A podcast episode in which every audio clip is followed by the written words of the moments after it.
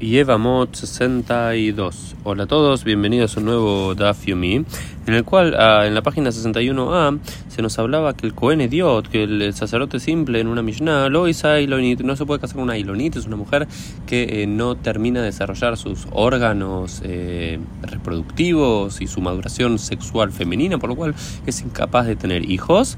El Aimken Yeshlo Ishaubanim, sino es que ya tiene una mujer o hijos y la quemará. Se pregunta por qué y empieza a traer el tema de porque el Cohen Gadol también tenía, el Cohen dio, el Cohen simple también tenía que cumplir la mitzvah de Pru Urbu, de crecer y multiplicarse, la primera mitzvah de toda la Torah, bien al comienzo del libro del Génesis. Y esto abre ya en la página 61b otro punto central, que es el que continuamos viendo el día de hoy, que es, esta siguiente Mishnah que dice: Loi bateladami preu rebia ela imken yeshlo banim. Digamos, eh, que un hombre no tiene eh, que cancelar, es decir, que dejar de intentar tener hijos y cumplir la mitzvah de Plurbu, a menos que ya tenga hijos. Es decir, que uno nunca tiene que cesar de intentar cumplir esta mitzvah aunque, hasta que ya tenga hijos. ¿Por qué? Porque hay un límite. No es que tenés que tener todos los hijos del mundo eh, para cumplir la mitzvah, sino que las mitzvot tienen, eh, un, tienen shiur, digamos, tienen una cantidad establecida. Pero hay una discusión entre Beit Shammai y Beit Hillel. ¿Cuánto es la cantidad mínima de hijos que uno debe tener para cumplir la mitzvah y después dejar de, si desea, tener hijos? Beit Shammai dice dos hombres y Beit Hillel dice un hombre y una mujer.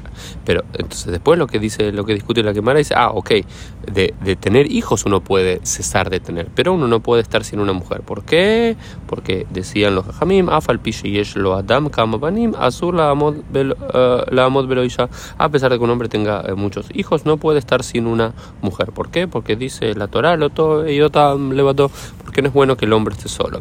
Al final de la página 61, ah, 61b que nos lleva a nuestra página 62, hay una discusión en Beit, Beit Shama y Beit Il y la que me trata de explicar por qué uno dijo dos varones y otro dijo dos mujeres. Y si dice que Shama y dijo dos hombres por Moshe Rabbeinu, porque Moshe Rabbeinu, como gran líder del pueblo Israel, tuvo dos hijos varones, Gershom y Eliezer.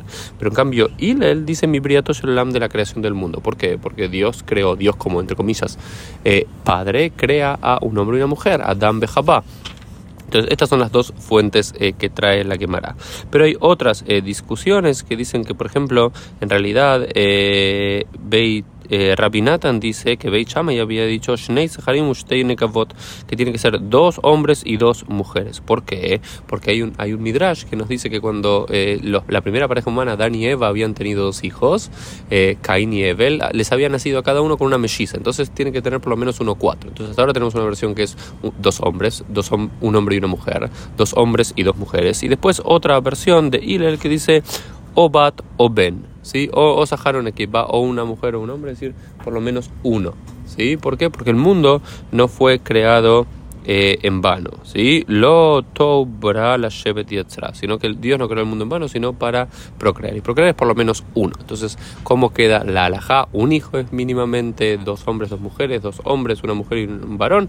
Así queda la alajá, la alajá que Beit y Lel, como la Mishnah, para cumplir la mitzvah de Pru Urbu, de crecer y multiplicarse, uno por lo menos debe tener un varón y una mujer. Sin embargo, nos dice eh, la, la, quemará. Algunos otros detalles, por ejemplo, dice que si uno, uno se convierte al judaísmo y ya tuvo hijos antes de eh, convertirse al judaísmo, uno también ya cumplió la mitzvah, no es que tiene que volver a tener uno, un varón y una, una nena una vez que uno se convierte al judaísmo. Y otra discusión muy interesante de la halajá es qué pasa si uno tuvo hijos y Hasbe Shalom, Dios no quiera, fallecen. Si uno cumple la mitzvah de Pru Urbu, uno no cumple la mitzvah de Pru, de Pru Urbu. ¿Sí? Porque si es solamente la mitzvah de tener hijos y tuviste un nene y una, una nena y Hasbe Shalom, Dios no lo permita, fallecen, uno podría decir, bueno, ya cumpliste la mitzvah, ya lo hiciste. Pero si es la continuidad del mundo, la continuidad de la especie y habitar el mundo, no lo cumplió y así queda la laja. Que si uno tuvo hijos y Hasbe Shalom, Dios no lo permita, prohíbe eh, fallecer, uno eh, no cumplió con la, con la mitzvah. ¿no? Y, y, esto trae en, en, en, la quemará otra historia muy interesante en nombre de Rabbi Yoshua que dice Rabbi Yoshua dijo si un hombre se casó siendo joven también debe volver a casarse en la adultez ¿sí? si es que su mujer falleció lo que siente y si tuvo hijos en la en, la, en, su niñez en su madurez en sus años mozos de vida también tiene que tener niños en su adultez porque Baboker Zara et Zarha lo deja aquí en Eja Yodea Eize Iksher, Eize Imbeim Shneyem Kehad Tobim. Cita acá eh, el libro de Coelet, Eclesiastes capítulo 11, y que dice que si uno eh, eh, siembra a la mañana, a la noche no tenés que descansar el brazo, es decir, tenés que seguir sembrando. ¿Por qué? Porque no sabes cuál de los dos va a dar resultado. ¿Cuál es la idea acá de los, de, de, de, de, los jajamim, de Rabbi en este caso? Que si uno tiene hijos en su, en, su, no sé, en sus años, a los 20, a los 30 años, Dios mediante, Dios no lo prohíbe a sus hijos fallecen, ¿sí? Eh, uno no terminaría cumpliendo la mitzvah, entonces uno tiene, tiene, que seguir cumpliendo la mitzvah todo el tiempo. Y esto también lo agarra acá, en, estando próximo al próximo Lakba Omer, también se nos cita una historia muy interesante de Rabbi Akiva, que Rabbi Akiva enseña lo mismo, pero no solamente con tener hijos, sino con enseñar Torah. Dice que si uno enseñó Torah siendo joven, también tiene que seguir enseñando Torah siendo anciano. Y si uno tuvo estudiantes siendo joven, también tiene que enseñar Torah eh, siendo anciano. ¿Por qué es esto?